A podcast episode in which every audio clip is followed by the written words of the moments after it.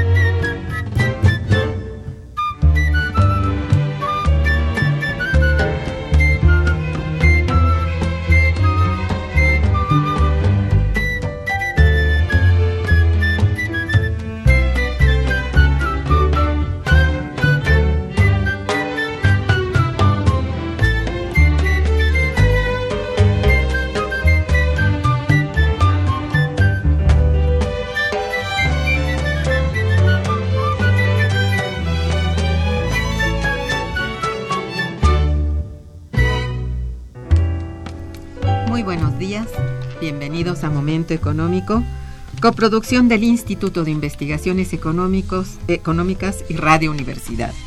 Les saluda Irma Manrique, investigadora del Instituto de Investigaciones Económicas, hoy jueves 23 de agosto de 2018. El tema que abordaremos el día de hoy es la industria mexicana con y sin Telecan y para ello contamos con la siempre valiosa presencia de nuestra compañera y amiga, la doctora María Luisa González Marín, y del licenciado Bernardo Olmedo Carranza. Sean ustedes muy bienvenidos, compañeros. Gracias. Nuestros teléfonos en el estudio son 55 36 89 89 con dos líneas. Para comunicarse desde el interior de la República, contamos con el teléfono LADA sin costo 01800 505 2688. La dirección de correo electrónico para que nos envíen sus mensajes es una sola palabra momentoeconómico arroba unam.mx. También pueden escucharnos a través de la página de internet www.radio.unam.mx y www.ie iis.unam.mx. De nuestros invitados. María Luisa González Marín es doctora en estudios latinoamericanos por la Facultad de Ciencias Políticas y Sociales y egresada de la Facultad de Economía de la UNAM. Es investigadora del Instituto de Investigaciones Económicas de la propia UNAM y miembro del Sistema Nacional de Investigadores. Sus líneas de investigación y grupos de trabajo han sido costos de los salarios en la industria automotriz en México, empresarios migrantes mexicanos en Estados Unidos, impacto de las maquiladoras y las transnacionales en el crecimiento de la industria manufacturera en México, empleo femenino en el sector servicios, mujeres empleadas en la banca. Entre sus publicaciones destacan recientemente el costo de la mano de obra en la industria automotriz y sus estrategias productivas globalización y dinamismo manufacturero, México y otros países emergentes. Bernardo Olmedo Carranza tiene estudios de doctorado en sociología y es licenciado en economía por la Universidad Nacional Autónoma de México. Actualmente es investigador del Instituto de Investigaciones Económicas de la propia UNAM en la unidad de Economía Industrial. Uno de sus proyectos de investigación es política industrial y tecnológica para micro, pequeñas y medianas empresas en México y América Latina. Bernardo Olmedo es también catedrático de la Facultad de Ciencias Políticas y Sociales de la UNAM y cuenta con un buen número de publicaciones. Bien, tenemos que los días 29 y 30 de agosto tendrá lugar en el Instituto de Investigaciones Económicas el décimo segundo seminario, taller en Economía Industrial 2018, el cual en esta ocasión tiene como tema central la industria mexicana con y sin Telecán, escenarios con un nuevo gobierno. Se trata de un importante esfuerzo académico de coyuntura económica y para conversar del citado evento y de tan interesante tema, contamos con la presencia de sus organizadores, a quienes ya he dado la bienvenida, y comienzo entonces por preguntarles, ¿cómo está diseñado este seminario taller? ¿Quién ¿Quiénes participan y a quiénes va dirigido? Bernardo, buenos días. Muchas gracias. Buenos días a, todos ustedes. Bien, eh, he de decir que bueno, este seminario ya lleva una buena cantidad de años, estamos en la versión 12. Sí. Exactamente, solamente con una breve interrupción del año pasado. Eh, pero bueno, pues hemos tratado de que sea un esfuerzo, uno, para dar a conocer el trabajo que realizamos nosotros en la unidad de investigación y como participantes de, de este, una unidad que se ha ido modificando en los últimos años porque desgraciadamente nos han dejado unos eh, unas investigadoras fundamentalmente mujeres eh, y por otro lado se han sumado nuevos nuevos investigadores lo cual eh, resulta importante porque son digamos, ideas nuevas eh, eh, que se contrastan con las ideas que uno ya manejaba eh, previamente. Y bueno, ya por lo pronto este genera un propio debate al interior. Ahora, la cuestión es llevar ese debate al exterior. Y por eso justamente el seminario tiene carácter de ser un seminario taller en que la idea es justamente discutir entre los participantes en esto. Y por el otro lado eh, darlo a conocer a un público pues cada vez más amplio no eh, cada día se va haciendo curiosamente y también por los medios y por las eh, redes sociales y todo esto en, en actividades con cada vez menos presencia física pero quizás con más presencia en los medios. ¿no? Esperamos que esto continúe y que funcione adecuadamente. Por lo pronto, ya hace dos años, una universidad del estado de Morelos se unió a nosotros este, por vía por Skype. Por la página web, ¿no? Sí, por, eh, la, sí, por la web, por las páginas y, y, entonces, bueno, pues este hubo una participación directa de ellos también como público, ¿no? Entonces, bueno, se están haciendo esfuerzos porque esto, estos, este trabajo se, se, difunda eh, con mayor eh, amplitud. Por otro lado, intentamos, por, primero, como ya lo había mencionado, difundir el propio trabajo nuestro, de los integrantes de la unidad. Claro. Pero eso siempre lo complementamos con, con, con trabajos de otros investigadores eh, en la misma rama industrial, efectivamente con temas diversos. Y bueno pues vamos cada año haciendo vamos eh, generando una un tema de interés eh, en el cual puedan converger eh, los intereses de varios de los investigadores invitados no tenemos en esta ocasión algunos invitados que van a presentar cosas muy interesantes. Y por otro lado también hemos procurado tener la presencia de empresarios eh, y particularmente ah, de, de, micro y de pequeños empresarios eh, que ellos bueno viven una realidad diferente de la que se pregona oficialmente no es decir eh, no hay que olvidar que la microempresa y la pequeña empresa representan el 98% de las unidades económicas en el país y cuando se habla de éxitos de la industria, pues se habla de los éxitos de las grandes industrias que generalmente son extranjeras o de las grandes industrias nacionales. Pero la realidad nacional de la industria, pues es otra, totalmente diferente. Y eso es lo que nosotros queremos destacar generalmente en nuestro seminario. Muy bien. Marisa. Bueno, eh, yo digo que en esta ocasión el tema del seminario que es la industria mexicana con y sin Telecam, escenarios con un nuevo gobierno, pues este es un reto, yo diría. Primero porque todavía no sabemos bien, hay cómo, cómo va a terminar lo del Telecán, que en concreto no sabemos, no sabemos exactamente eh, las cosas cómo se están dando allá, que están aprobando, que no. Ya ves que todo eso es así como culto. Entonces, este, esa es pues el primer reto, ¿no? Para poder conocer. Ahora, hay una corriente en el instituto a la que pues, yo, yo pertenezco, que siempre eh, no consideramos que era positivo como política industrial basar el desarrollo este, económico e industrial en eh, las empresas maquiladoras de exportación.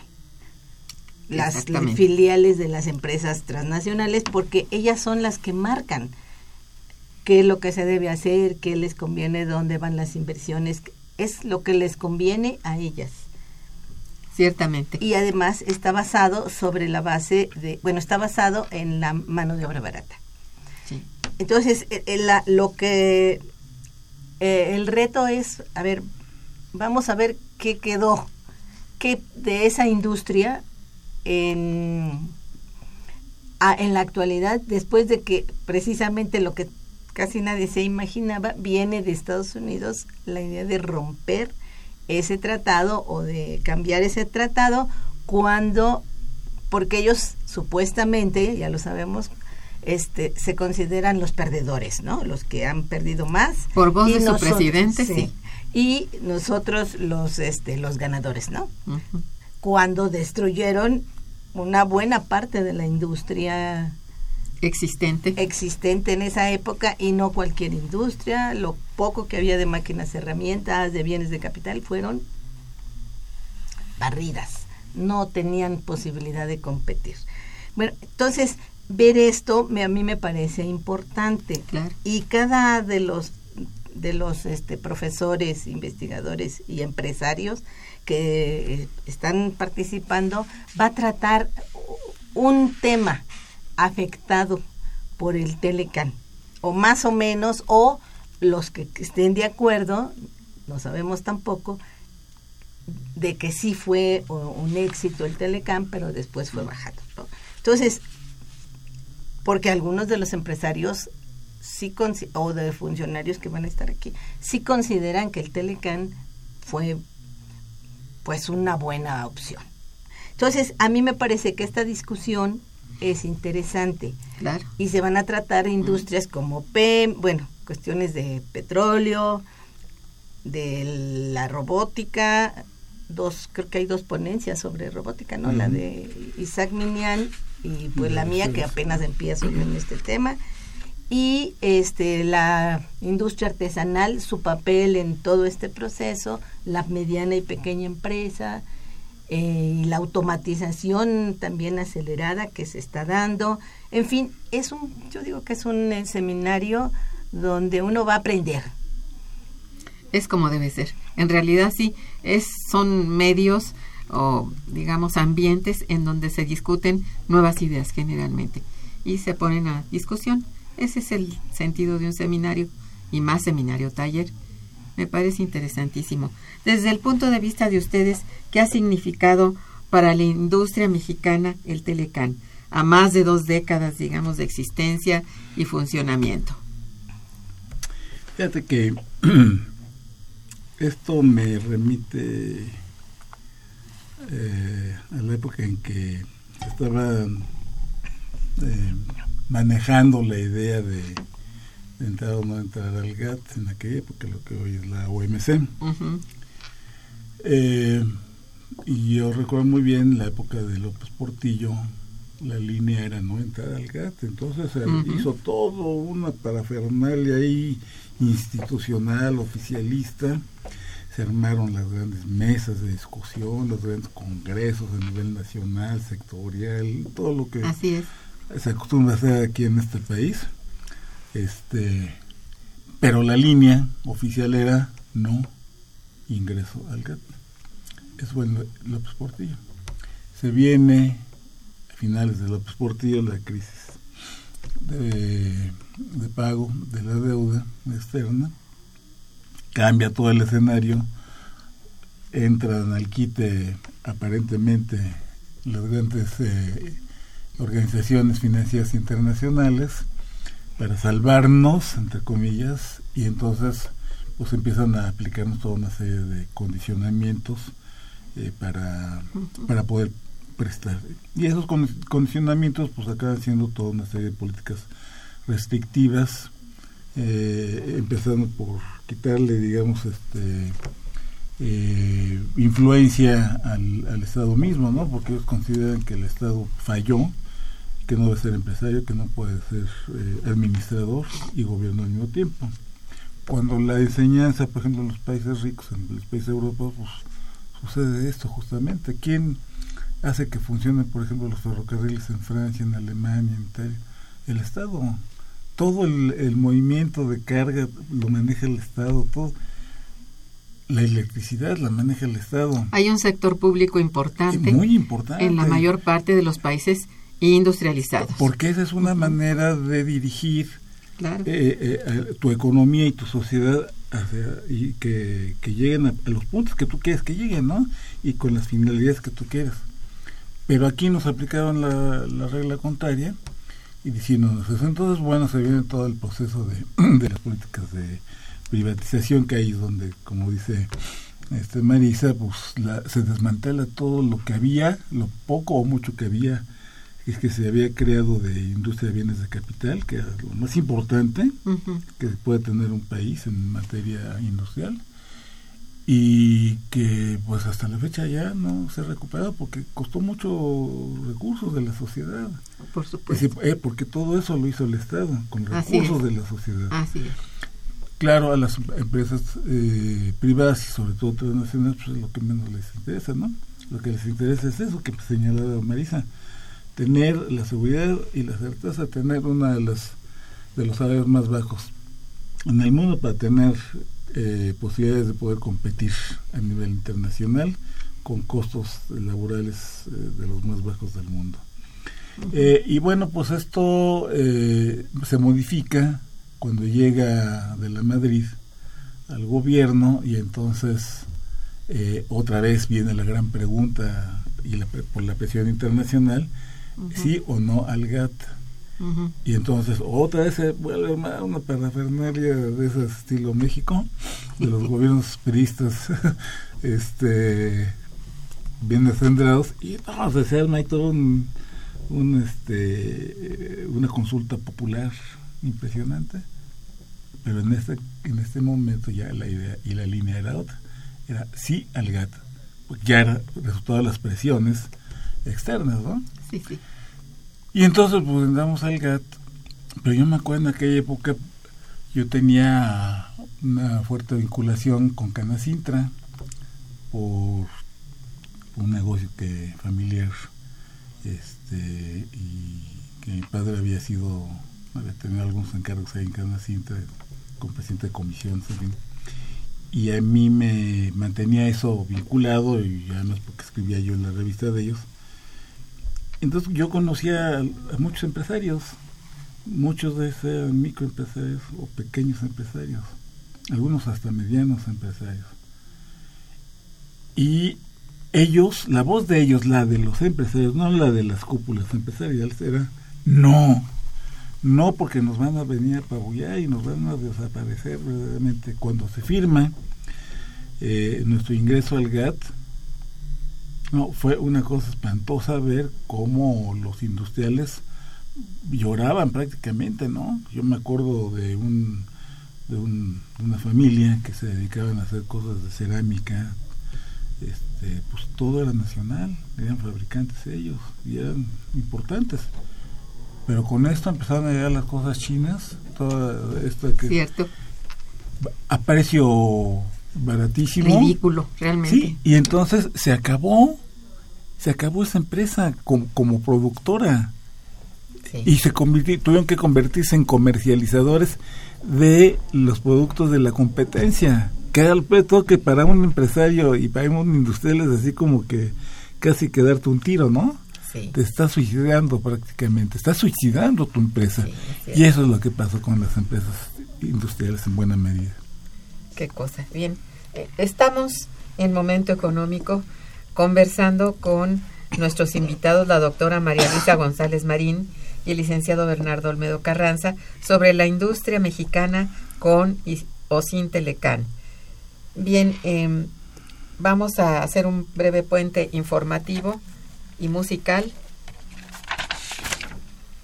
a cargo de Cachao, importante em, este cancionero y, compositor cubano, y vamos a escuchar de su disco de Las Mambo.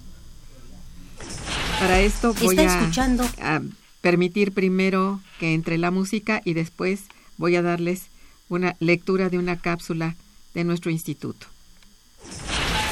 Está escuchando Momento Económico.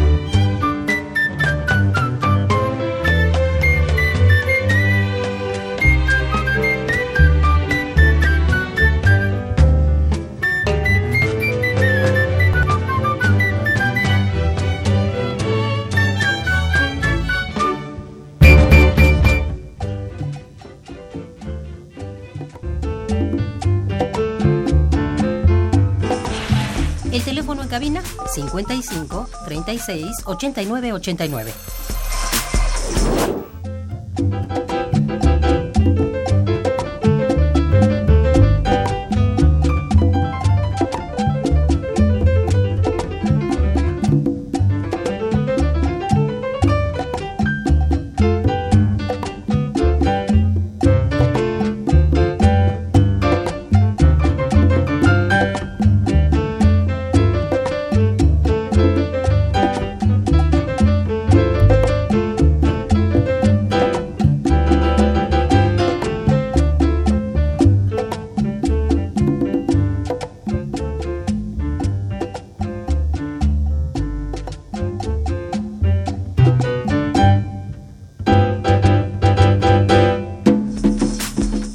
Continuamos en Momento Económico.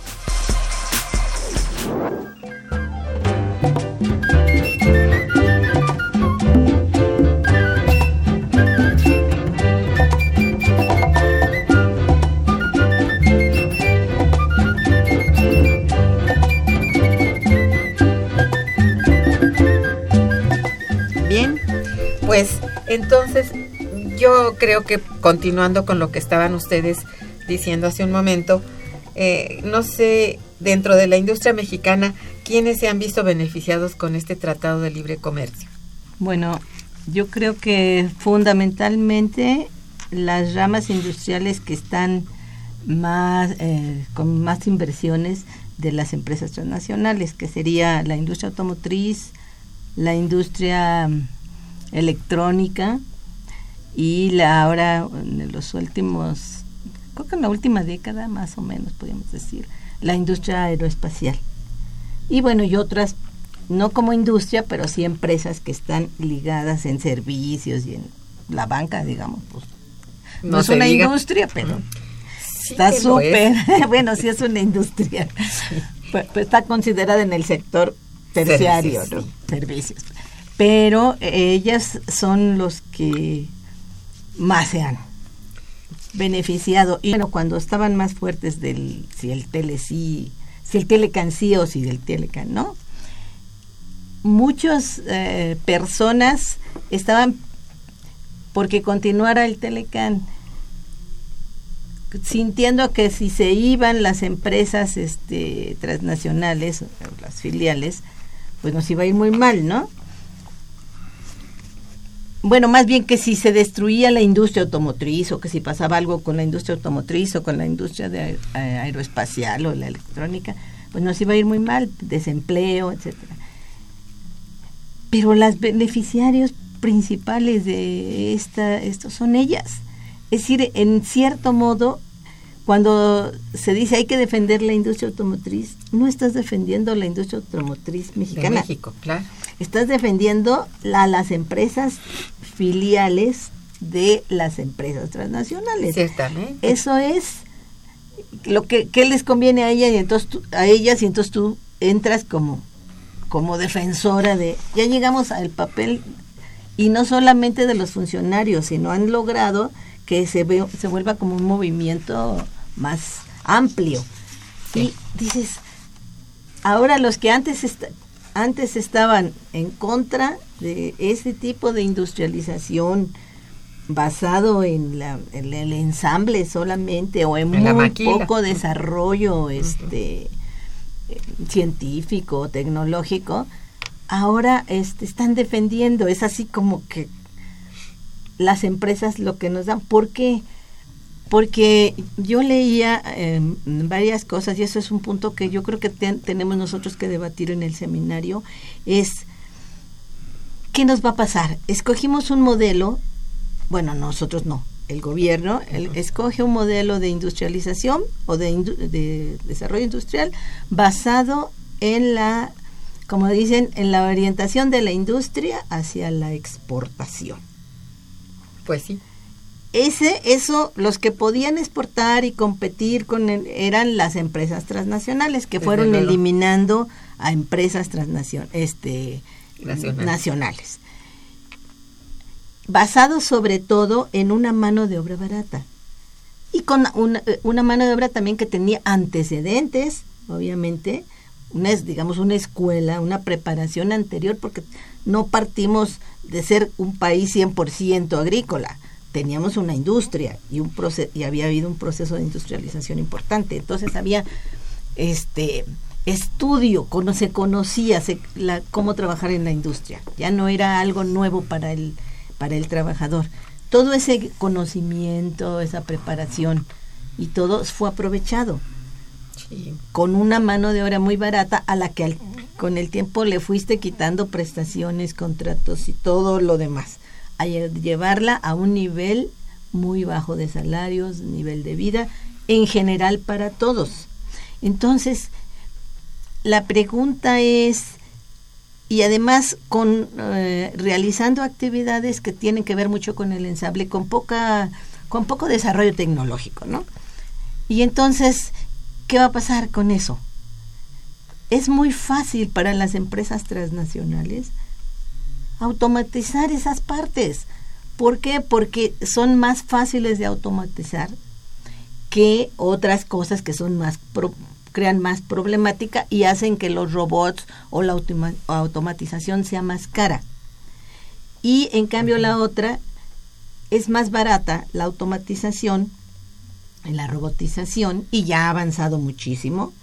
En, el, en Estados Unidos es una industria que está muy robotizada, la industria automotriz, en, en Alemania, en otros países. Está hecho así. Y nosotros vamos para allá si quieres competir en el mercado mundial.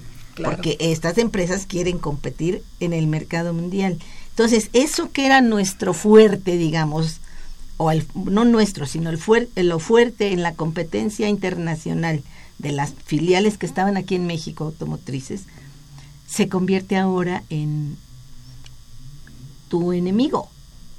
Porque su enemigo, porque ya la mano de obra puede ser sustituida por los robots y por eh, la automatización. Entonces aquel beneficio de la mano de, obra. De todos modos dices, bueno, sea una cosa, sea una otra, ese es un camino que no va a dar marcha atrás. Si se detiene es porque está tan baja la mano de obra que es posible, bueno, este obtener más o menos o las mismas ganancias o más con esa mano de obra súper barata.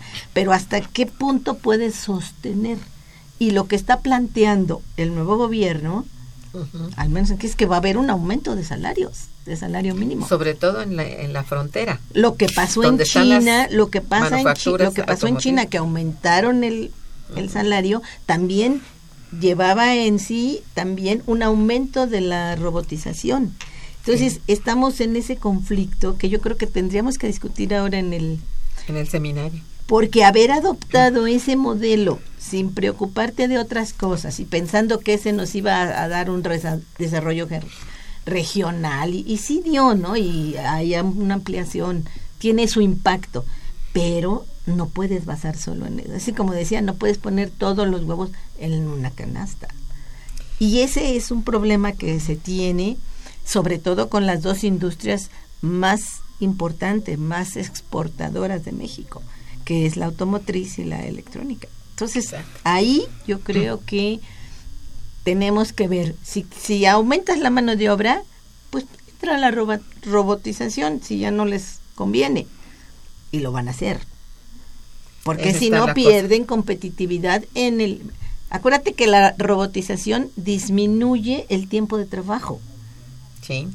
Y con ello disminuye... No solamente el, tiempo, el número de trabajadores. Aparte del número de trabajadores, pero con disminuir el tiempo de trabajo, tú disminuyes el valor mercancía que se produce y entonces eso implica una pérdida si no produces mucho. Entonces, todo este estos fenómenos que que aparecen dentro de la teoría económica, eh, teoría este sobre el, digo la, la, corriente de la economía política y otras cosas, pues está muy mal y el enorme crecimiento del desempleo. Se calcula en México que van a perder su empleo, que pueden ser sustituidos por, robar, por robot, el 52%, para 2030 el 52% de los empleados en la mano, en, en general en el país y el 64% en la industria manufacturera. Eso es tremendo. Eso es tremendo, ¿no? ¿Y qué medidas se están planteando? a nivel teórico, digamos, o a nivel general para el mundo, la renta básica, darle a la gente la renta básica y decir no podemos mantener a, esta cantidad de desempleados y si no hay un, un movimiento o un surgimiento de nuevas ramas industriales, de esto tenemos que considerar y ahí es también un problema teórico, ¿no?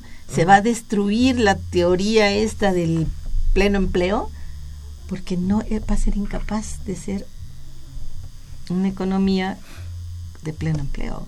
O sea que esta, esto va a traer una revolución no solamente en la industria, sino en la teoría.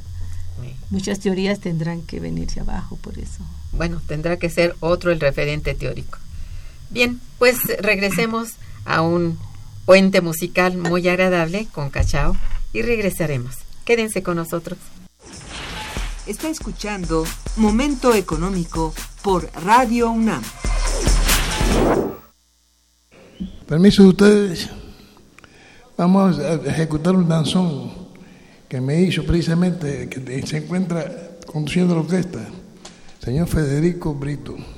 Lo hizo.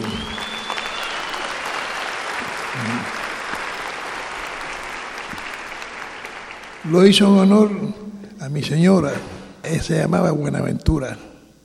La perdí hace dos años. Francamente, imagínense, fue un momento muy triste, pero la vida tiene que seguir. Yo, naturalmente, con ustedes. Muchas gracias.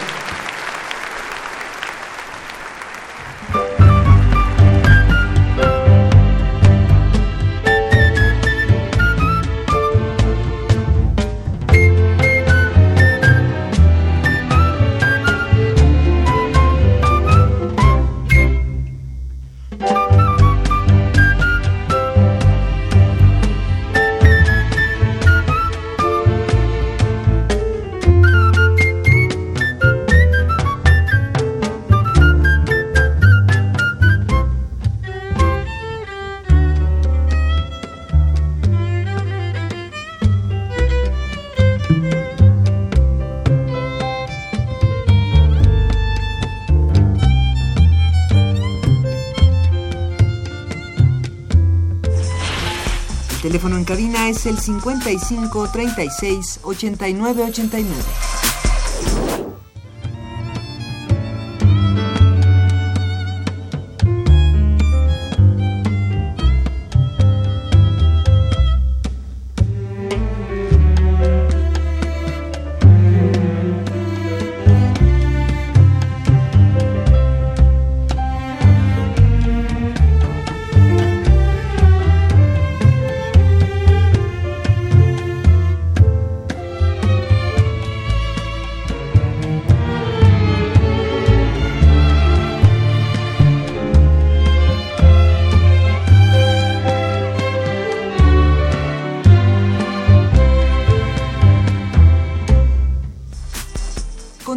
Continuamos en Momento Económico.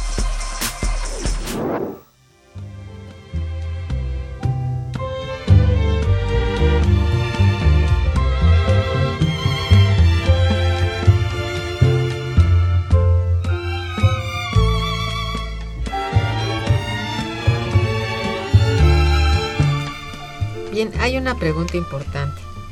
¿Cuenta México con la capacidad productiva suficiente para poder operar en términos comerciales y económicos sin el Telecan? Porque bueno, pues hay ese planteo. Y hay gente que dice, no, no importa que no haya Telecan. Hay voces que dicen, no importa, hay alternativas. ¿Las hay? Mira, yo creo que sí hay alternativas, pero no son de inmediato porque tienes que 30 años bajo este sistema, destruiste una parte de tu planta productiva, la industria se volvió una, una eh, un porcentaje menos importante del PIB. Ahora lo importante son, mucho más importantes son los servicios. La agricultura eh, está, también la agricultura de exportación está también robotizada o automatizada y ha disminuido mucho la, mano de obra o la población campesina, los, trabajadores campesinos. Entonces, todo eso es un problema. Y la, la el, tampoco sería de golpe, ¿no? Pero sí iría disminuyendo las exportaciones automotrices a Estados Unidos. Pero también están tan unidos ya la, industria automotriz de México, con la de Estados Unidos, con la de, este, Brasil, con la de Europa, son cadenas, cadenas productivas de proveedores. internacional, sí. Que eh, yo me acuerdo que había un artículo que decía, ¿y quién, qué marca hizo tu coche? Y entonces el, el el volante es de, tal país, de Corea, el, motor es de Alemania, el esto es de Estados Unidos, la otra parte es de... Así es. Entonces, y el que armó, pues dice este General Motors. Están completamente unidos. Integrados. Integrados incluso hay, hay partes de las empresas que están unidas para producir con otra con otras empresas aunque no estén unidas en el sentido eh, oficial digamos no de que ya pasó a, ser propiedad de, de, tal otra de Toyota la General Motors o cualquier cosa. No pero ellos están unidos en eso. Entonces esta integración esa integración cómo desmantelas todas las cadenas que existen no va a ser un proceso fácil y yo me imagino que las empresas transnacionales pues tampoco se van a dejar tan fácilmente. No pues es nada más que traslado mi planta y se acabó y toda la cadena. Sí. Eso es. Y entonces esto le daría no le daría tanta competitividad a Estados Unidos. Eso es. Mira, sí, ya tiene, bueno, eso ya hace muchas décadas que existe esa integración monopólica vertical en donde como dices tú, en un país se, se fabrica una cosa, en otro otra, siempre y cuando esa integración corresponda a un tipo de tratado. Eh, quitando los tratados es muy difícil. Aquí la alternativa al TLC es otro tratado de libre comercio, como han hablado por ahí los eh, funcionarios, con otros países, como con el y con otras eh, este, formas integrales como el TTP, etcétera, ¿no? Como toda Europa, etcétera. Pero como tú dices, no es inmediato, no es automático, es difícil de, de, integrar de nuevo esa cadena de valor hacia afuera, porque una cosa es la integración interna y otra cosa, o las cadenas de valor internas, y otras son las externas. Las externas son de estas empresas transnacionales que son las que siguen trabajando y funcionando porque ni modo que compitas de pronto con una transnacional de este tamaño. Esa es la cosa, ¿no? Aquí la alternativa mejor, digo yo, es pensar en el mercado interno, en realmente construir o reconstruir esas cadenas de valor que existían antes de 80, de 1980. Había cadenas de valor, las pequeñas y microempresas funcionaban en esas cadenas. Hoy lo idóneo según yo, sería volver a rehacer esas cadenas, porque hacia afuera hay todo ese problema en que la globalización fue en un tiempo determinado, de décadas, y hoy, y hoy por obra de Estados Unidos, esto viene a verse este, pues debatido y hasta destruido por, por los Estados Unidos con su proteccionismo y es difícil pensar en qué es lo que va a pasar Pero con estos que, esas cadenas de valor y esas cosas la industria eh, automotriz está está también dentro de un proceso de cambio muy fuerte. Claro. Por ejemplo, ya dicen que a futuro no va a haber eh, no va a haber motores de combustión interna, o sea, todo lo que es el petróleo, los energéticos van para afuera. Ya no es con combustibles. Sí. Y luego eh, hacer esos autos tiene otra tecnología. Mm. Y también el auto sin chofer, que es el que ya viene también, ya también cambia muchísimas cosas y va a crear un desempleo bastante grande. o sea, la industria, la industria automotriz este también está la como tal como la conocemos también está en la mira no del, eh, del avance tecnológico. Sí. y eso va a cambiar eh, muchas estructuras incluso productivas. Cuáles van a ser las cadenas este de valor va a ser lo mismo se va a producir lo mismo que se está produciendo ahorita de autopartes cuando ya pues los motores ya no al menos Quién sabe, será un cambio tecnológico, lo haya, está este, funcionando y realmente no sabemos hacia dónde va y cuál es la suerte de países como México que dependen de este tipo de y nosotros estamos basados fundamentalmente en el auto bueno que ahorita es el mayoritario y el pero ese va encaminado también a irse. Esa era una discusión que había te acuerdas entre que si construían este más más refinerías en México o no las que mucha gente se oponía porque decían el petróleo va de salida, ya no tiene caso que tú construyas una una este refinería, refinería porque al rato ya no va a haber, bueno, al rato quién sabe cuántos años puedan ser, ¿no? Pero no es tampoco tan rápido. Tan rápido ni de un día para otro. No. ya sabemos que esos procesos son largos porque hay que acomodar todo. Pero tenemos que pensar en eso para reacomodarnos en ese mercado bueno, o cambiar de sistema. Oye, miren, uno de los uno de los grandes beneficios que se esperaba a través de la puesta en marcha del Telecan era justamente el incremento en el empleo en el sector industrial.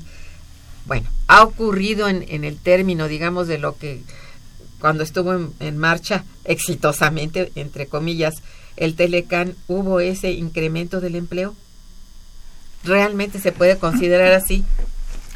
Mira, yo creo que aquí eh, pues fue así como que la, la, idea que nos vendieron y un poco como forma de, de, aceptación de algo que a la larga pues este, ha resultado precisamente lo contrario, ¿no? Eh, y esto fácilmente se ve, por ejemplo, en el hecho de que, bueno, pues prácticamente las transnacionales están aquí para exportar. Y si su, mercado no es el mercado interno fundamentalmente, sino el mercado externo. Y la participación nacional dentro de esas exportaciones ha ido bajando.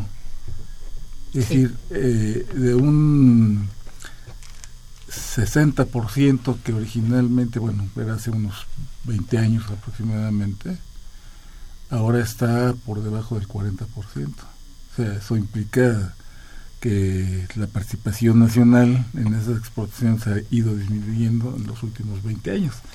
Y eso, bueno, trae aparejado justamente también una disminución en el empleo mismo, ¿no?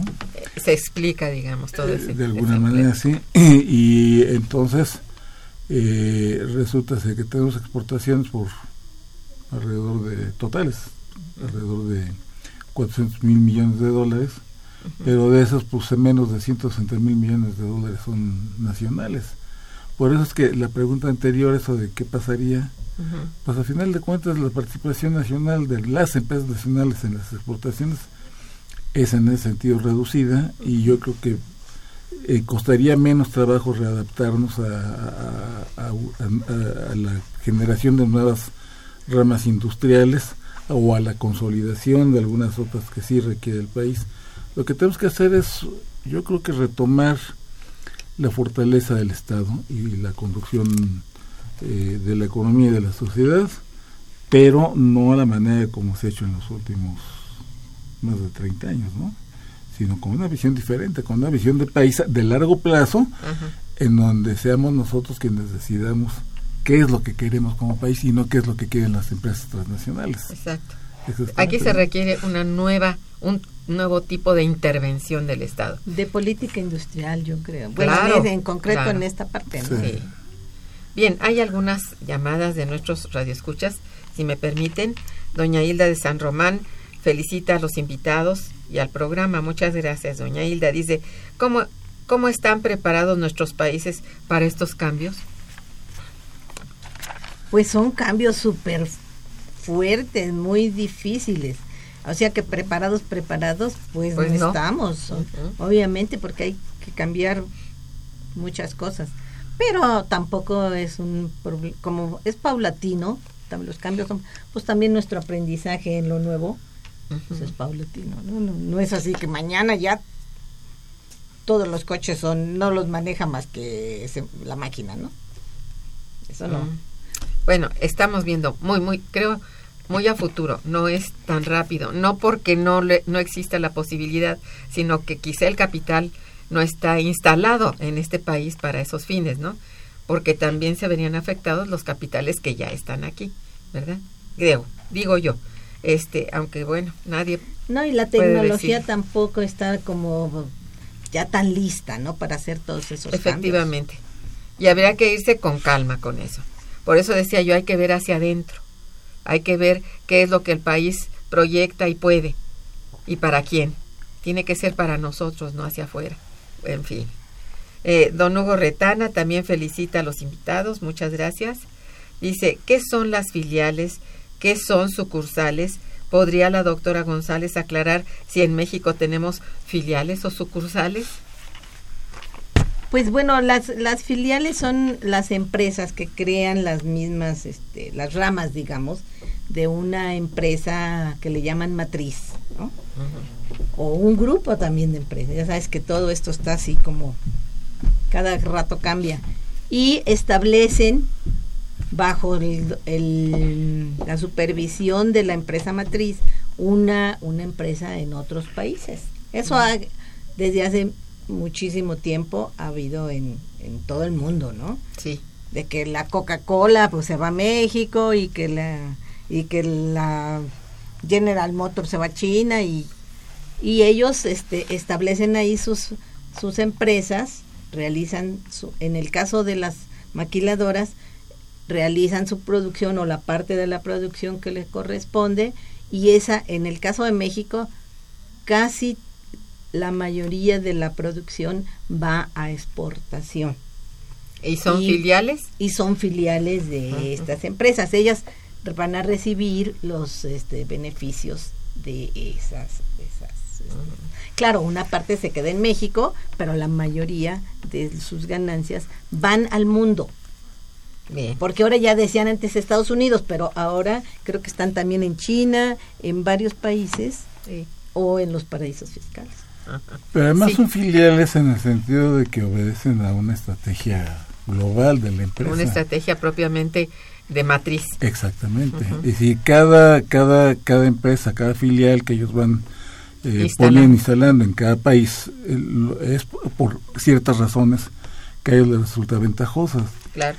Pero todas ellas obedecen al interés eh, de la global de la, de la, de la empresa transnacional, del, del corporativo. Y si, por ejemplo, si ellos dicen el Ford Fiesta se va a producir en México, se produce en México. Pero si dicen, eh, ahora ya no quiero que se produzca en México, ahora lo voy a pasar a Brasil porque ahí me conviene más, lo pasan. No necesitan decirle al gobierno mexicano vamos a hacer esto o aquello. Lo hacen. Bueno, aquí en el caso actual resulta que el presidente de los Estados Unidos obligó a su inversión extranjera en automóviles que se produjeran cierto tipo de, de automóviles allá con la finalidad de dar nuevamente empleo a toda la gente que había quedado sin él. Eh, por ejemplo, pero eso es falso. Ahí en Detroit. robots. Bueno, bueno, pero ese fue la lo que adujo, sí. Pero acaba de suceder, por ejemplo, un caso, digamos que prácticamente de rebeldía, ante lo cual Trump está muy enojado, porque esta empresa que produce motos, la Harley Davidson, ah, dijo, no, yo voy a Europa yo no me quedo aquí. ¿Por qué? Pues porque voy a encarecer mi producto y voy a quedar fuera del mercado europeo. Entonces me voy a Europa. ¿Con permiso? pues sí. Y entonces Trump está echando chispas. Que no le va a este, comprar a él, ¿no? Sí, y ya la está boicoteando. A, una, empresa, sí, a una empresa de su propio país. Así hace. Eso no nos extraña. Amelia Martínez también los felicita y dice, felicito a los invitados por su labor. Eh, Hugo Retana dice, felicito a los invitados y al programa. El capital y no el gobierno es quien impone las condiciones en las que los trabajadores se desempeñan y también los salarios. Pues sí, ¿verdad? Bueno, dicen que el, el verdadero poder, poder, poder está en los más ricos, en los empresarios más ricos, en las empresas transnacionales, son las que dominan el mundo, la verdad. Pues sí. Y del capital financiero. Obviamente. Están en el capital financiero, justamente. Ángel Samuel Aguilar también los felicita y dice, la industria en México es maquila. ¿Cómo puede haber progreso con esto? Pues no, ya Pues no, es lo que está precisamente tratándose aquí, ¿verdad? Que eh, con la maquila no hubo realmente el progreso que se esperaba. Bien, eh, a Temisa Trujillo también mil felicidades. Dice, es muy interesante lo que dicen los invitados, pero es importante hablar del secreto industrial. ¿Qué es eh, el tesoro? no sé yo. Creador de riqueza. sí. Se crea el sector industrial pues es uno de los creadores de riqueza más grandes. Secreto, dice, el secreto industrial. Pues era ese, que creemos que es el dinero el capital financiero y pues es una parte, pero todo está ahorita muy complicado, ¿no? Pero antes se hablaba, por ejemplo, del secreto industrial, me acuerdo hace 30, 30 y tantos años en Europa, de, por ejemplo, de cómo se hacía la Coca-Cola. Ah, ¿Eh? Todavía está el secreto. Todavía sigue siendo el secreto y acaba de suceder aquí en México una cosa relativa exactamente a lo mismo, que le piden a Coca-Cola que por un acto de, social de conocer las fórmulas, no, pues es lo que me mantiene, ¿no? Al pues final de cuentas. Eh, y esto se manejaba como secreto industrial, y como eso es bueno, la forma en cómo se hacen las cosas. Y de hecho, realmente el sabor de esta bebida dista mucho de ser la misma en Estados Unidos que en México y que en otros países. Y parece que la, la más buena, y a mí no me gusta el refresco ese, pero que la mejor este, fórmula es la mexicana. Porque utiliza, utiliza azúcar de caña y no fructosa. Es, la, es lo que hace la diferencia. Tal vez, bueno, yo no, no Eso dicen. Sí, Cruz Martínez también los felicita y al programa, muchas gracias. Dice, la industria mexicana necesita de apoyo. El gobierno tiene, tiene que invertir recursos. Es urgente. Sí, pero en la industria mexicana. Y en las pequeñas empresas, porque esas son las que lo necesitan.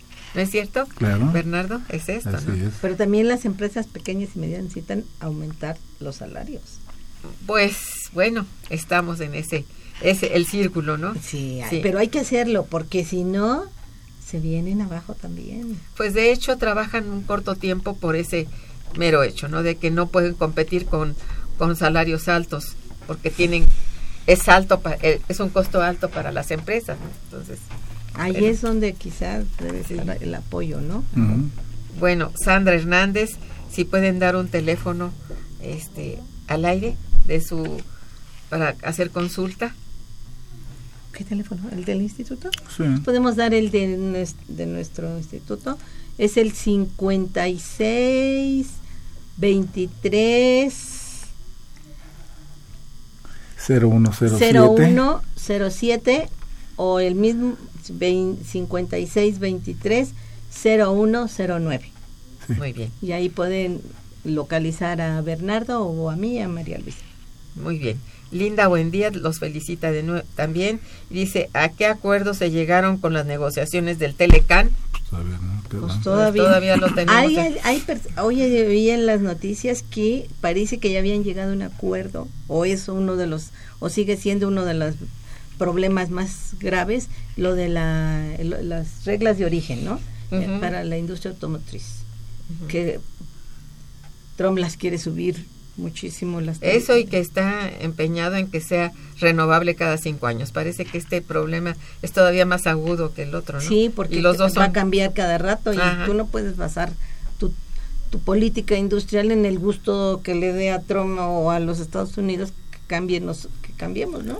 bien. Pero, pero también porque además Estados Unidos ha estado trabajando más de cerca con los mexicanos y ha dejado un poco al lado a los canadienses. Ahora los canadienses están otra vez metiendo el asunto. Entonces, yo no sé si esto se vaya a dilucidar pronto. ¿eh?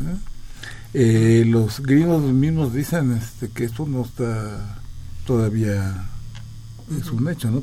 Sin embargo, Guajardo ayer dijo, no, sí, ya vamos muy adelantados. Es probable que esta misma semana... Pero acabe. quién sabe qué- en qué hayan cedido. Pues sí. Sí, pues yo creo que en mucho porque no me parece que sea muy conciliador o de- actitud conciliadora el presidente norteamericano. Entonces, bueno, eh, Carolina Hernández también felicita al programa y pide que se repitan las fechas del seminario. Son El 29 y 30 de agosto. o sea, de este mes, Sí, ya la muy semana- próximamente. La semana próxima. La semana próxima. Están ustedes cordialmente invitados. Miércoles y jueves. Ujú. Sí, puede- Miércoles 29 y jueves 30. de en, las se- sesiones matutinas de 10 de la mañana a 3 de la tarde y pueden registrarse en la página del instituto que es www.iis.unam.mx. Muy bien, están ustedes servidos y lamentablemente, compañeros, se nos terminó el tiempo. Les agradezco muchísimo su presencia y sus conceptos acerca de este problema tan intrincado y tan difícil.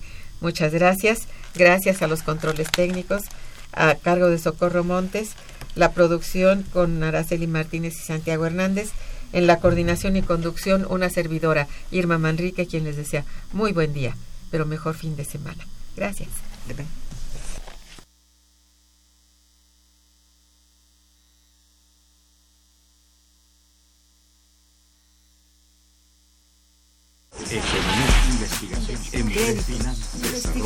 Momento económico. Radio UNAM y el Instituto de Investigaciones Económicas presentó Momento económico.